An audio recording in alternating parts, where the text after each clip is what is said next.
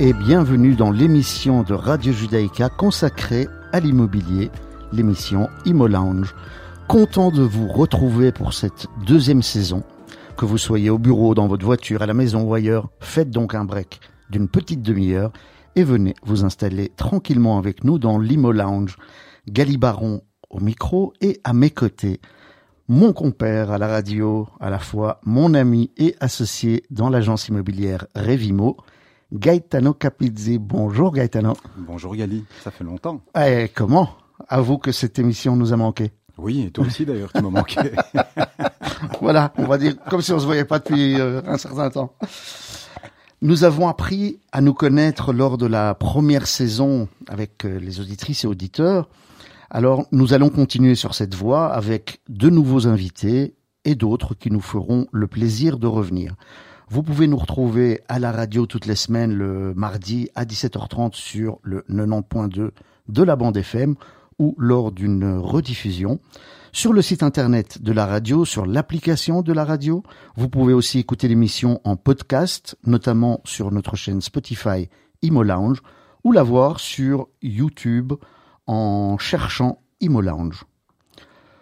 Aujourd'hui, nous avons l'immense plaisir de recevoir une personne connue de nombreuses personne, euh, notamment à Bruxelles, euh, de par le rôle qu'il joue dans le monde politique bruxellois et plus spécialement à Uccle, puisque nous accueillons Jonathan Birman, échevin à l'urbanisme à la commune d'Uccle. Bonjour Jonathan Birman. Bonjour. Bonjour Jonathan. Content de te recevoir euh, dans l'Imo Lounge. Merci de me recevoir. Alors j'ai parlé d'urbanisme, mais tu as bien d'autres attributions encore, on en parlera. Pourrais-tu peut-être brièvement te présenter à nos éditrices et auditeurs qui ne te connaissent pas ou peu? Alors de façon très basique, j'ai 44 ans et trois enfants. Euh, j'ai étudié à l'école Ganenou, puis le droit à l'ULB. Et aujourd'hui, je consacre mon activité professionnelle à la commune d'Ucle comme échevin de l'urbanisme, du logement, des propriétés communales et du facility management. Et euh, qu'est-ce qui t'a attiré dans la politique? J'ai toujours été très investi dans le milieu associatif, d'abord au mouvement de jeunesse, puis euh, à l'université. Et pour moi, l'engagement politique, c'est la prolongation de cet engagement associatif, c'est la volonté d'être un acteur de notre société.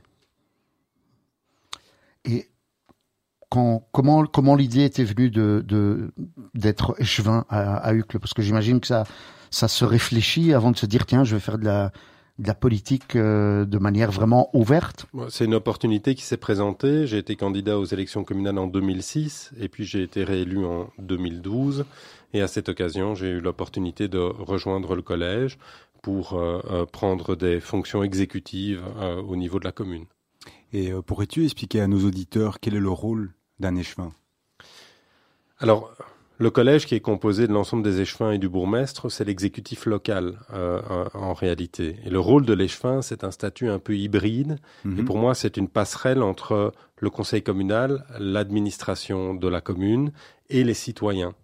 Euh, à, cet égard, euh, notamment dans le cadre des procédures de permis d'urbanisme et, des commissions de concertation, on doit faire preuve d'écoute. On doit écouter tant les demandeurs que les réclamants. Mhm et euh, tenter de trouver une position d'équilibre. Euh, et puis en ce qui concerne spécifiquement l'urbanisme, il y a surtout deux aspects. Euh, D'abord, c'est de comprendre le cadre réglementaire et planologique et de prendre les initiatives pour les faire évoluer, ces deux cadres.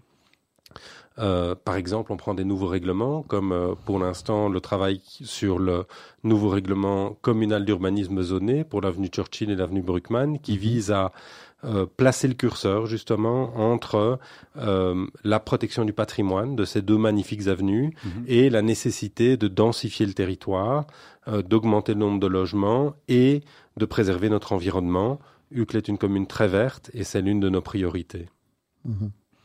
Et peut-être question un peu bateau, mais comment se porte l'immobilier au, au travers d'un échevin, en tout cas? Comment se porte l'immobilier à Uccle? Je pense que vous avez une réponse très pratique et quotidienne à cette question. Clairement. En tout cas, de notre point de vue, ce qu'on constate, c'est qu'on reste dans les moyennes habituelles, c'est-à-dire que la commune d'Uccle traite plus ou moins 700 demandes de demandes de permis d'urbanisme par an. C'est énorme. C'est le- Par rapport à d'autres communes, par exemple on, on est les- la commune qui traite le plus de demandes de permis d'urbanisme sur les 19 communes de la région bruxelloise. Et euh, on traite en moyenne 2200 demandes de renseignements urbanistiques chaque année. Et donc, il semble que le marché soit toujours très actif Mhm. Et stable. C'est ça. Si, et si on doit faire une moyenne des demandes, c'est quoi? C'est plutôt euh, pour euh, de la rénovation, plutôt Ah, pour la nouvelle construction? Alors, il y a de tout. Euh, à peu près un tiers de nos demandes euh, nécessitent des mesures particulières de publicité, donc des enquêtes publiques et des Mhm. commission de concertation.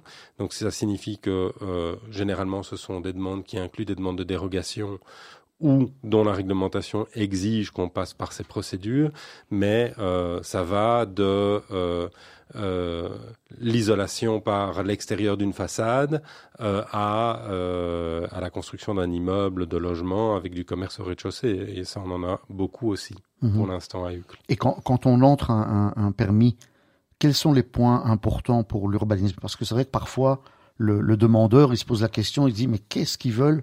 Euh, Je comprends pas. Bon, évidemment, il y a certaines choses qui sont logiques, mais, mais d'autres, comment, comment, comment savoir les points, comment connaître les points importants? Ce qui est important, c'est que le projet, d'abord, apporte une véritable amélioration de la situation existante. Et donc, euh, on a souvent des exemples de construction en intérieur d'îlots avec des parcelles qui sont fortement imperméabilisées. La réglementation prévoit la préservation des intérieurs d'îlots. Euh, et euh, pour nous, ce qui est important, c'est de permettre aux propriétaires de faire évoluer leurs parcelles d'une façon qui est vertueuse. Et donc, nous soutiendrons des demandes qui visent à améliorer de façon significative l'intérieur d'îlots, pour rester sur cet exemple-là. Mhm. Ce qui est important donc, c'est d'améliorer le bâti existant, de préserver le patrimoine et d'avoir, de prendre en considération l'impact environnemental euh, de son projet. L'impact environnemental, souvent on nous dira oui, mais nous on veut démolir une passoire énergétique pour construire un bâtiment passif. Euh, c'est c'est un argument qu'on entend souvent. Ouais. Euh, ce qui est essentiel, c'est de prendre en considération l'ensemble de l'impact environnemental et notamment le traitement des déchets. Et donc souvent, euh, on oublie de réfléchir au fait que euh, on produit beaucoup de CO2 en, en démolissant et en transportant des déchets, en devant les, les retraités.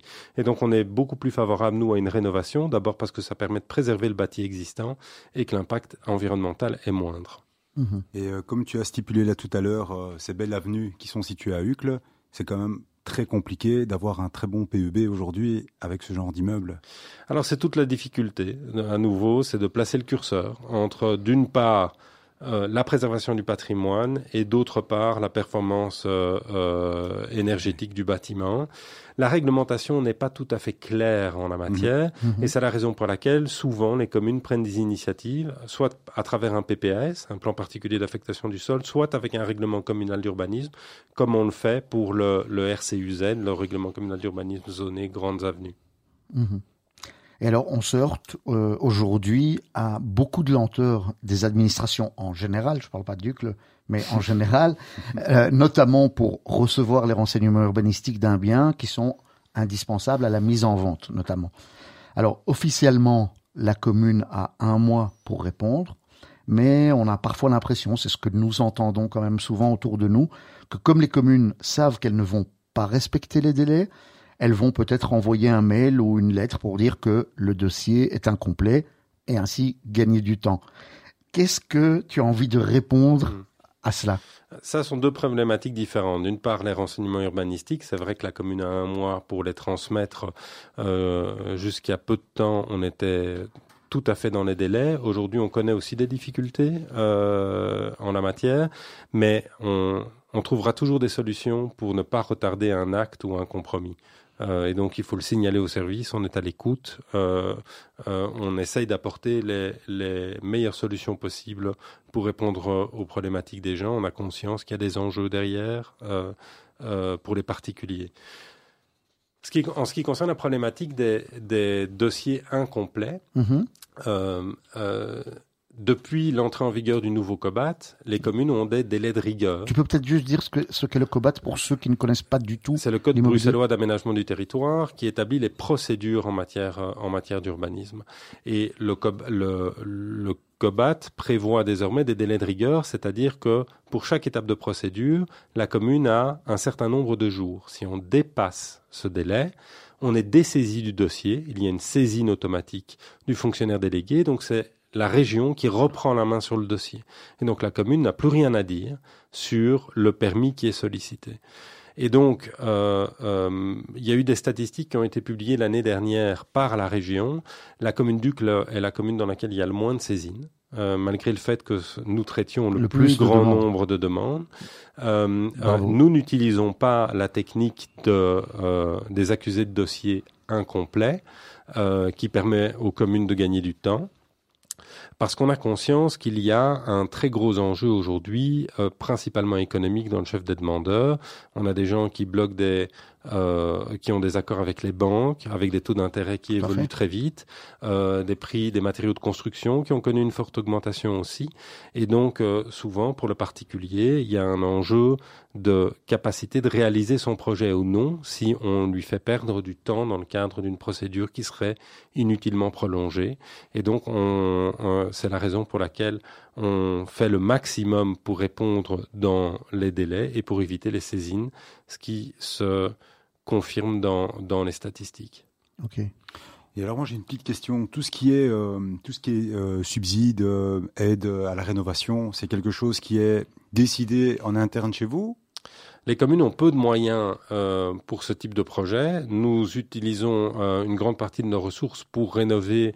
euh, on en parlera peut-être si on parle du facility Ah oui, on en management. parlera après notre après. patrimoine. Après, il, y- il existe quelques euh, primes euh, à caractère environnemental à l'échelle de la commune, mais surtout la région a mis en place le portail Rénolution, euh, qui dispose de moyens plus importants et qui regroupe l'ensemble des aides possibles à la rénovation, euh, notamment dans un cadre de performance, dans un objectif de performance énergétique.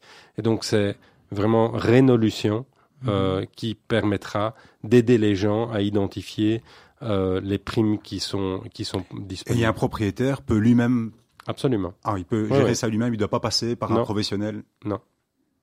Parfait. Parfait. Mais écoute, on va, on va, on va passer, euh, on va marquer une petite pause euh, musicale.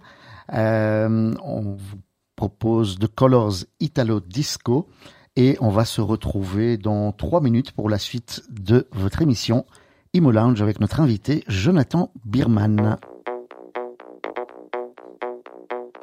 Sbagliare un calcio di rigore.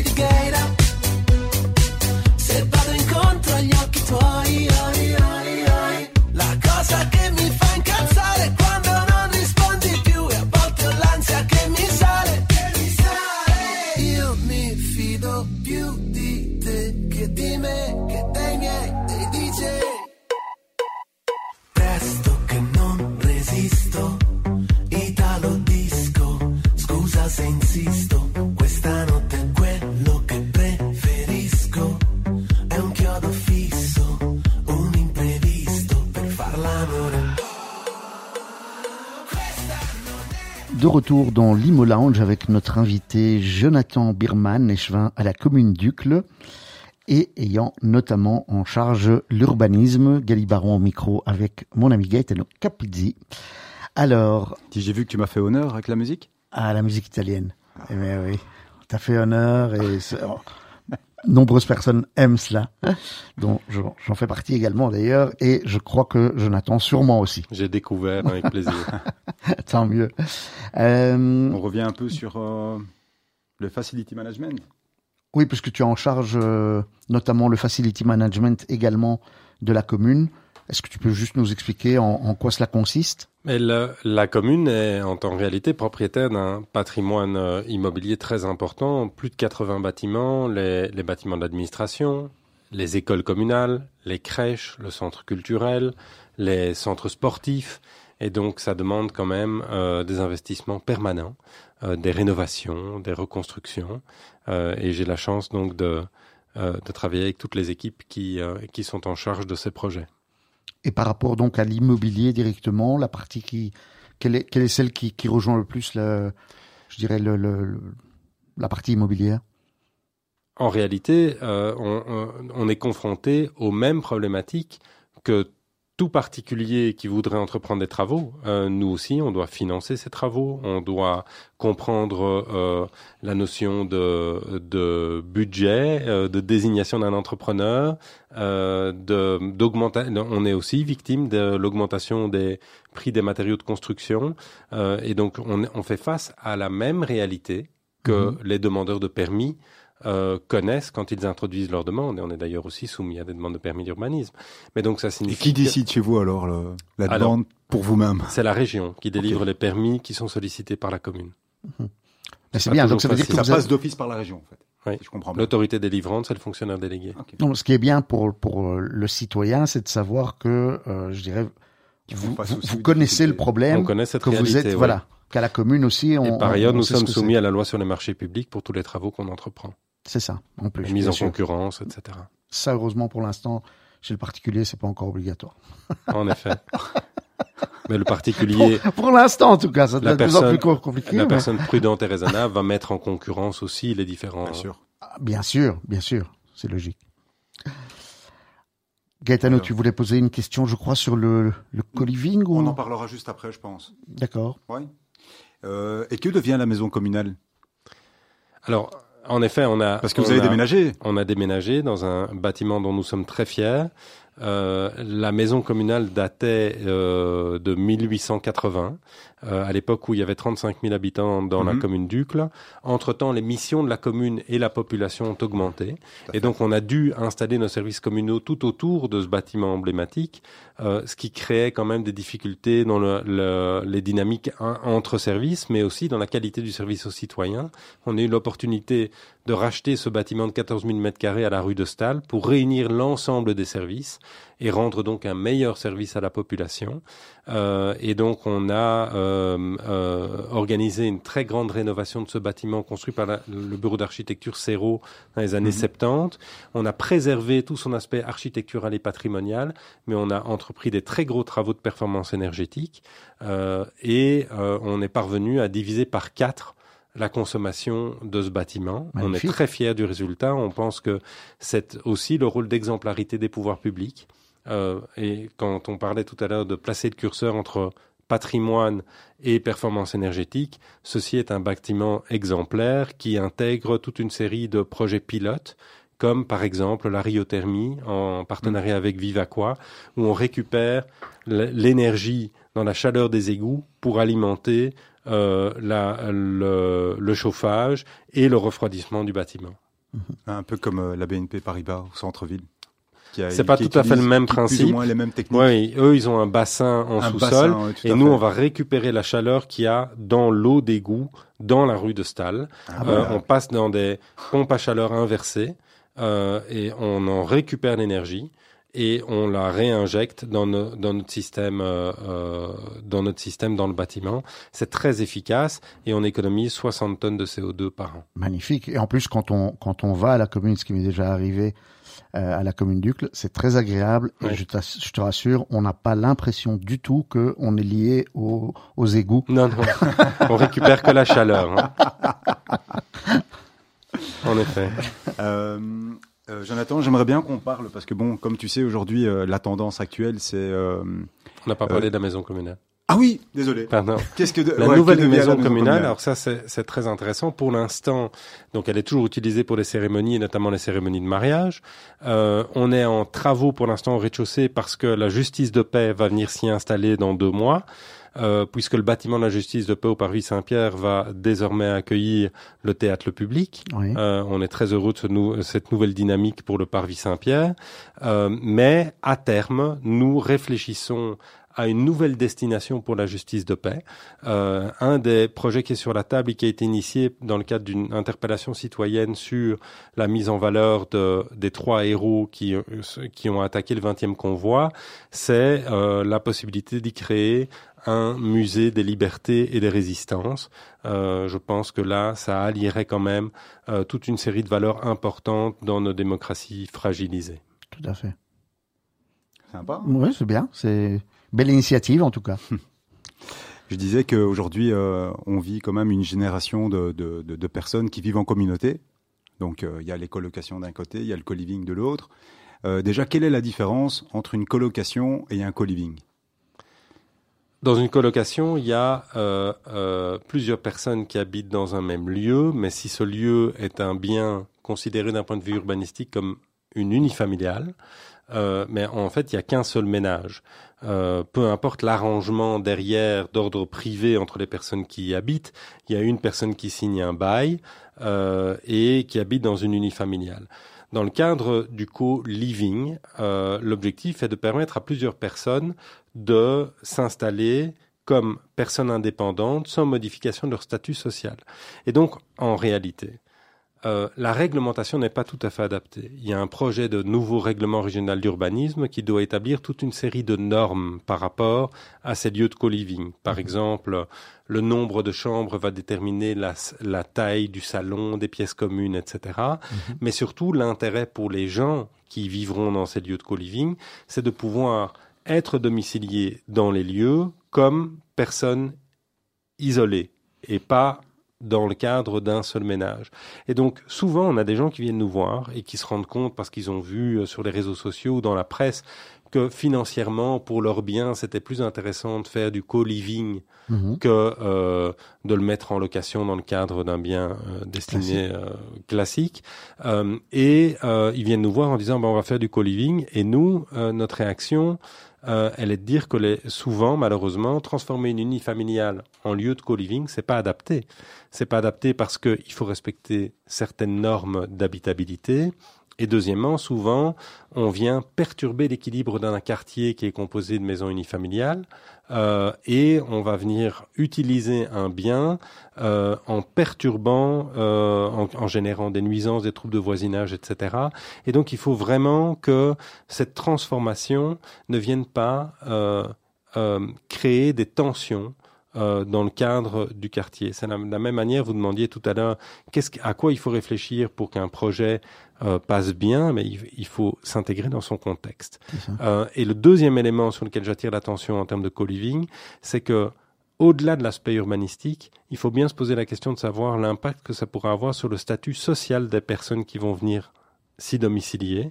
C'est un élément sur- auquel les propriétaires pensent rarement, euh, mais ça va coincer les gens par après. Il faut que, au service de la population de la commune, on accepte de domicilier plusieurs ménages ou plusieurs personnes isolées. Voilà des enjeux qui doivent être clarifiés et pour lesquels on doit aussi faire preuve de pédagogie parce que les gens doivent comprendre ce que ça entraîne. Et, et on, quelqu'un qui veut donc, une personne qui, qui voudra dans le futur développer un co-living doit passer par un permis d'urbanisme. Oui, absolument, notamment parce que souvent on vient d'un bien unifamilial et on passe en logement collectif. Et donc c'est- à cette occasion qu'on explique tout cela. Euh, et dès le moment où le projet à l'origine est pensé de cette manière euh, et qu'il est bien intégré dans son contexte, on le soutiendra.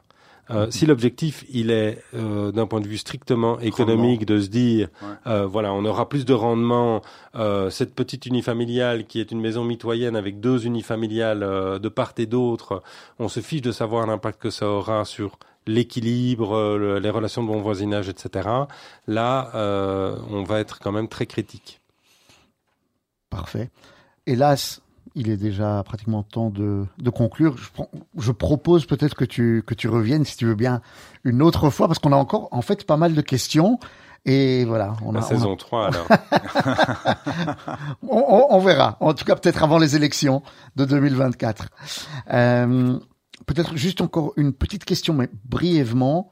Si tu, est-ce que tu as un rêve immobilier ou un rêve personnel, notamment au niveau de la commune, peut-être, ou Alors, des rêves euh, pour la commune d'Ucle en matière d'urbanisme, j'en ai beaucoup.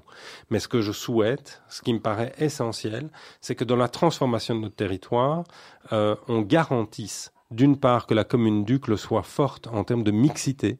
Ce qui est très important, c'est qu'on ne se transforme pas en une commune qui deviendrait principalement ou quasi exclusivement affectée à du logement. Ce qui fait la force d'un territoire comme le nôtre, qui est très grand, c'est le fait qu'on ait plein de quartiers commerçants avec des commerces de qualité, c'est le fait qu'on ait plein d'outils de cohésion sociale, plein de lieux de sport, de culture, des écoles, etc. En fait, on a des infrastructures très importantes qui sont destinées aux jeunes ménages, aux familles. Et ce qu'on voit, c'est que ces jeunes ménages et ces familles ont tendance à quitter la commune d'Ucle parce que le marché y est très cher euh, euh, et vont s'installer en dehors de la région bruxelloise ou dans d'autres communes. Euh, nous devons préserver des quartiers verts, de très grande qualité, accueillants, avec une mixité de fonctions. On a beaucoup d'enjeux à cet égard, et ça, ça doit être notre priorité. Merci en tout cas pour euh, toutes ces informations. Et je, et je vois que voilà, c'est- c'est c'est- c'est bien réfléchi, bien pensé. Euh, merci Jonathan Birman d'avoir passé ce moment avec les auditeurs de Radio Judaïka et avec Merci nous. à vous. Merci. Merci Gaetano. Euh, merci à vous toutes et tous d'avoir été des nôtres dans, dans l'Imo Lounge. Nous vous donnons rendez-vous la semaine prochaine pour un nouvel épisode. Et d'ici là, portez-vous bien.